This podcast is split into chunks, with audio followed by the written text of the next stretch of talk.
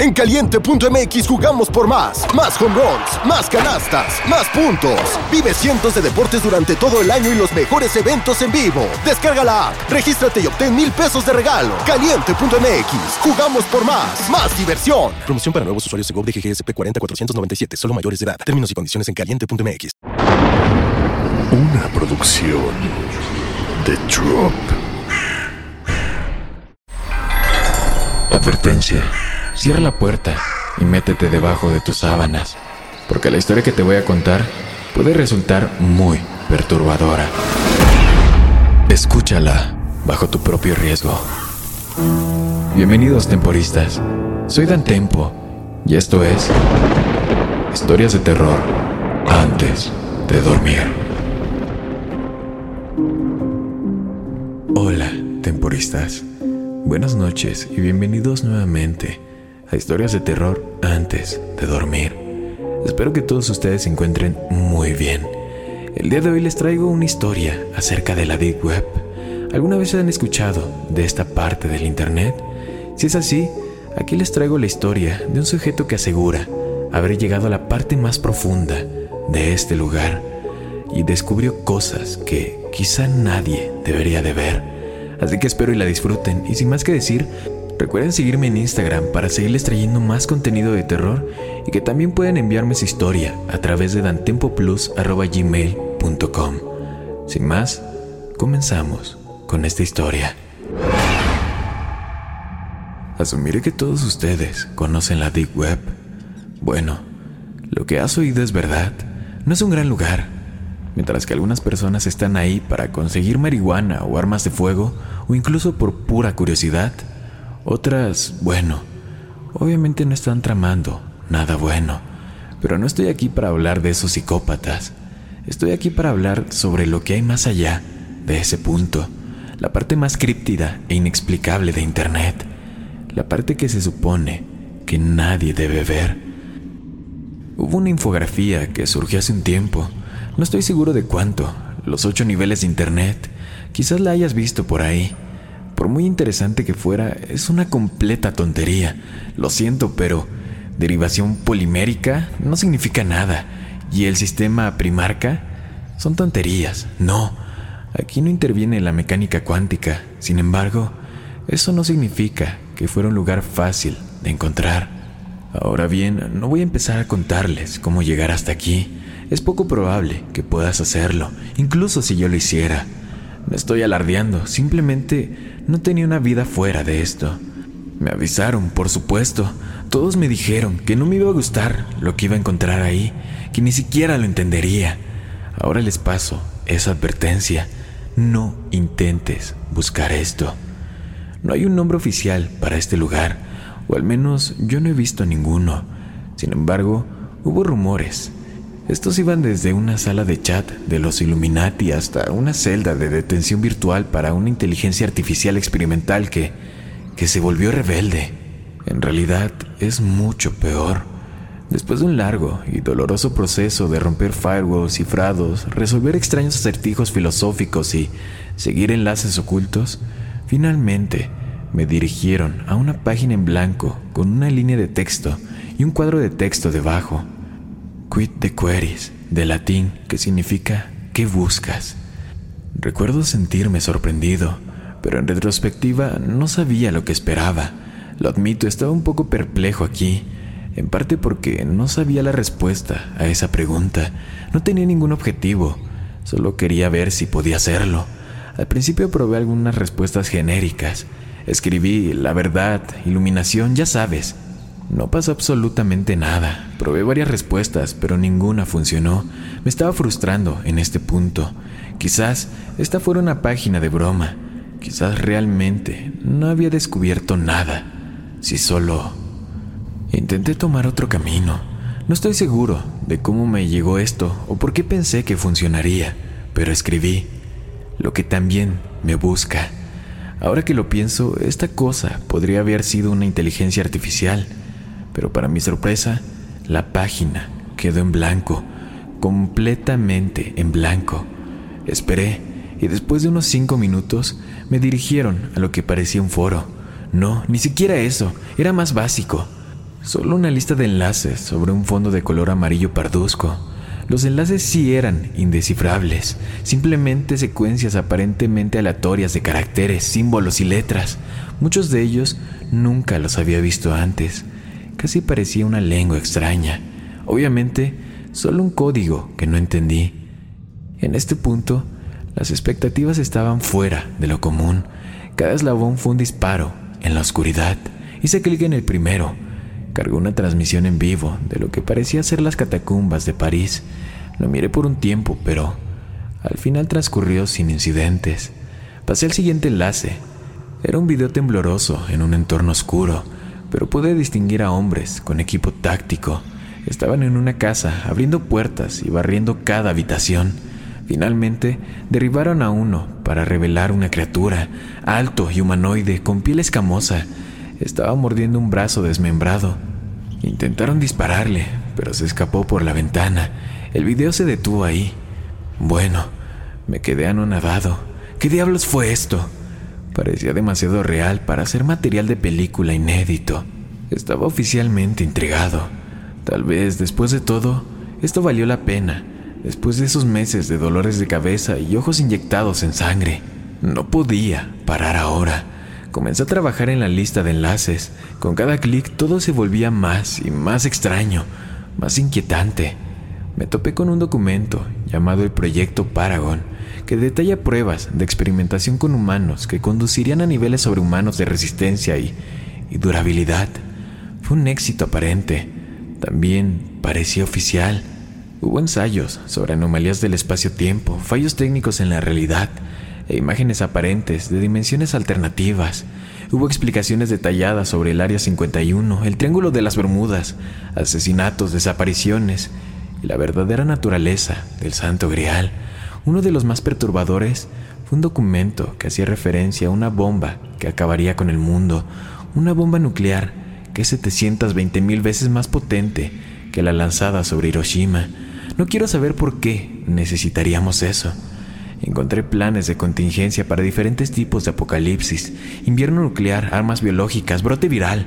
Algunos más peculiares fueron llamados la anomalía de la fosa de las Marianas, el sin rodeos etiquetado como hombre extraño en el piso 15 y uno simplemente se refirió como apagón registros recuperados de expediciones de caza de skinwalkers, transcripciones del 911 de residentes de un pueblo de Texas que desaparecieron en 1977, incluso los diarios que pertenecieron a las personas involucradas en el incidente del paso de Atlov. No se volvieron locos por la nieve, por cierto. Pasé horas mirando páginas y páginas de cosas que sentía que se suponía que no debía ver me encontré con el avance de una película muda, realizada en 1910, una que aparentemente hizo que la gente se sacara los ojos después de verla y que casi descarriló toda la industria. Hubo una transmisión en vivo de un hombre encapuchado sentado frente a una cámara, con la cabeza agachada. Finalmente levantó la cabeza, aunque no tenía boca. Un hola profundo y gutural salió de mis parlantes. De alguna manera, supe que venía de él. No me quedé mucho tiempo con él. Había oscuros conjuntos de guías paso a paso que involucraban cosas como cortarse las propias extremidades y coserlas a un cadáver, realizar encarnamientos religiosos en medio del bosque siberiano e ir a una coordenada que aparentemente albergaba ángeles caídos cautivos. No estaba claro qué se suponía que se lograría con cualquiera de estos enlaces. También hubo un clip de 20 segundos de duración titulado La inutilidad de los vivos. No lo vi.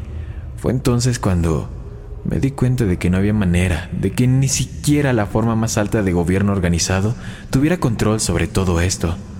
Una de las cosas más aterradoras de toda esta experiencia fue que no encontré el final de la lista. No importó lo lejos que me desplacé hacia abajo. Creo que tuve una crisis nerviosa y finalmente me desmayé porque me desperté en el suelo en mitad de la noche. Miré la pantalla de mi computadora y vi imágenes en bucle de un helicóptero, de una enorme criatura parecida a un cangrejo destrozando una isla costera. Lo desconecté. Me quedé ahí sentado durante mucho tiempo. No podía comprender lo que estaba viendo y no creo que realmente quisiera hacerlo. Ahora no estoy realmente seguro de por qué seguí adelante. Mi cerebro me gritaba que sacara mi computadora al césped y la rompiera en pedazos, pero no lo hice. Noté algo que no había notado antes, un pequeño mensaje en la esquina inferior izquierda de la pantalla. No sé si siempre estuvo ahí o no. Era difícil de leer, así que tuve que entrecerrar los ojos. De nuevo estaba en latín y decía, ¿estás satisfecho? Debajo había dos opciones, sí y no. Ahora sabía la respuesta a esta pregunta. Demonios, no, no estaba satisfecho. Estaba horrorizado, marcado de por vida. Pero debería haber hecho clic en sí. Si hubiera hecho clic en sí, me habría sacado de ese lugar olvidado de Dios, de vuelta a la comodidad y la cordura.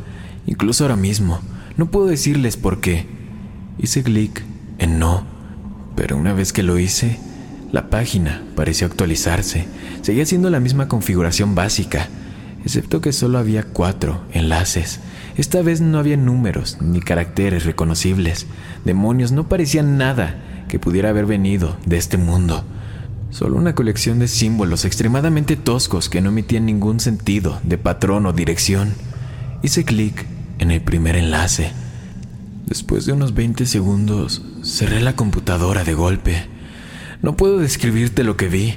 Lo único que sé es que se suponía que no debía verlo. Nadie debería ver algo como esto. No es solo que no tenga ningún sentido, sino que no puedo decirles por qué no lo tuvo. No podía empezar a captar las imágenes que estaba viendo. No fue gráfico ni nada por el estilo. Simplemente no pude reconocer nada.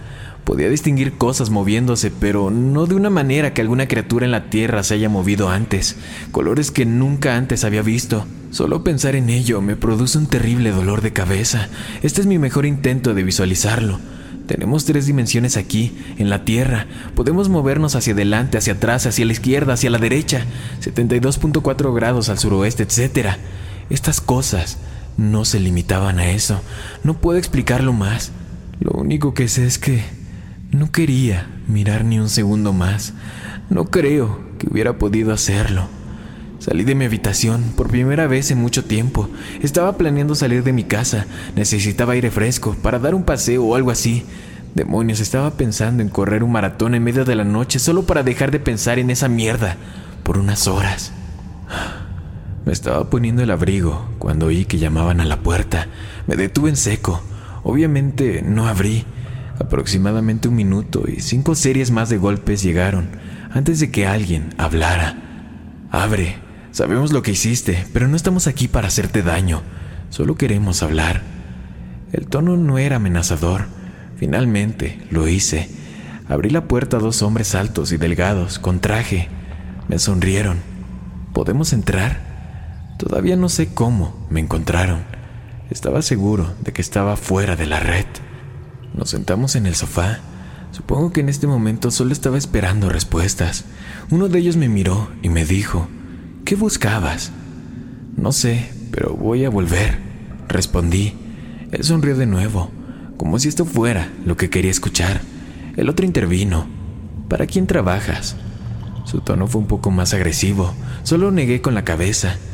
Mira, no sabía en lo que me estaba metiendo. No estaba buscando nada, le respondí. Ellos simplemente me miraron fijamente por un rato. No le voy a decir nada a nadie. Confíen en mí, por favor. Ellos finalmente respondieron. Eso no nos preocupa. Dudo que alguien te crea. Otra sonrisa. De alguna manera se sentía genuina. Solo queríamos saber cuáles eran tus prioridades. En retrospectiva, esa fue una pregunta muy extraña. Solo haznos un favor y nos iremos. Danos el dispositivo que utilizaste para acceder. No hice ninguna pregunta. Corrí escaleras arriba y básicamente les tiré mi computadora portátil. Ambos me sonrieron por última vez antes de dirigirse a la puerta. Justo cuando estaban a punto de irse, uno de ellos se dio la vuelta. No creo que sea necesario que te lo digan, pero no vuelvas a intentarlo y tampoco le muestres a nadie cómo llegar ahí. Lo sabremos, ¿de acuerdo? No pregunté quiénes eran, no estoy seguro de haber querido saberlo. Ya ha pasado una semana, ya no me conecto tanto a Internet. Después de esto, intentaré olvidarlo. Empecé a tener pesadillas horribles. He estado viendo a un terapeuta para eso, pero no creo que esté ayudando. De todos modos, no voy a dejar que esto consuma el resto de mi vida. La cuestión es que temo que esto no será posible. Hay algunas cosas que se supone que no debemos saber. Probablemente por nuestra propia seguridad y cordura, no intentes buscarlos. Es mejor así. Sin embargo, puede que sea demasiado tarde para mí. Hay una segunda parte de esta historia. Si quieres escucharla, no olvides seguirme en Instagram. También espero que esta primera parte te haya gustado. Procederé a mandar los tres saludos de la noche. El primer saludo va dedicado para Dérico Valle, que nos escribe el mejor podcast del terror. Muchas gracias, amigo. Otro para TTM-Jos, que nos escucha desde 2022 y que nos manda un saludo desde Costa Rica. Muchas gracias, amigo. Y otro saludo para Gonza Sieri. Un saludo para ustedes tres y también a todos ustedes que nos están escuchando cada noche. Sin más que decir, recuerden seguirme en Instagram para la segunda parte y también para seguirles trayendo más contenido de terror. Y que también pueden enviarme sus historias a través de dantempoplus.gmail.com. Sin más que decir, buenas noches, querido amigo y amiga mía. Una producción de Drop.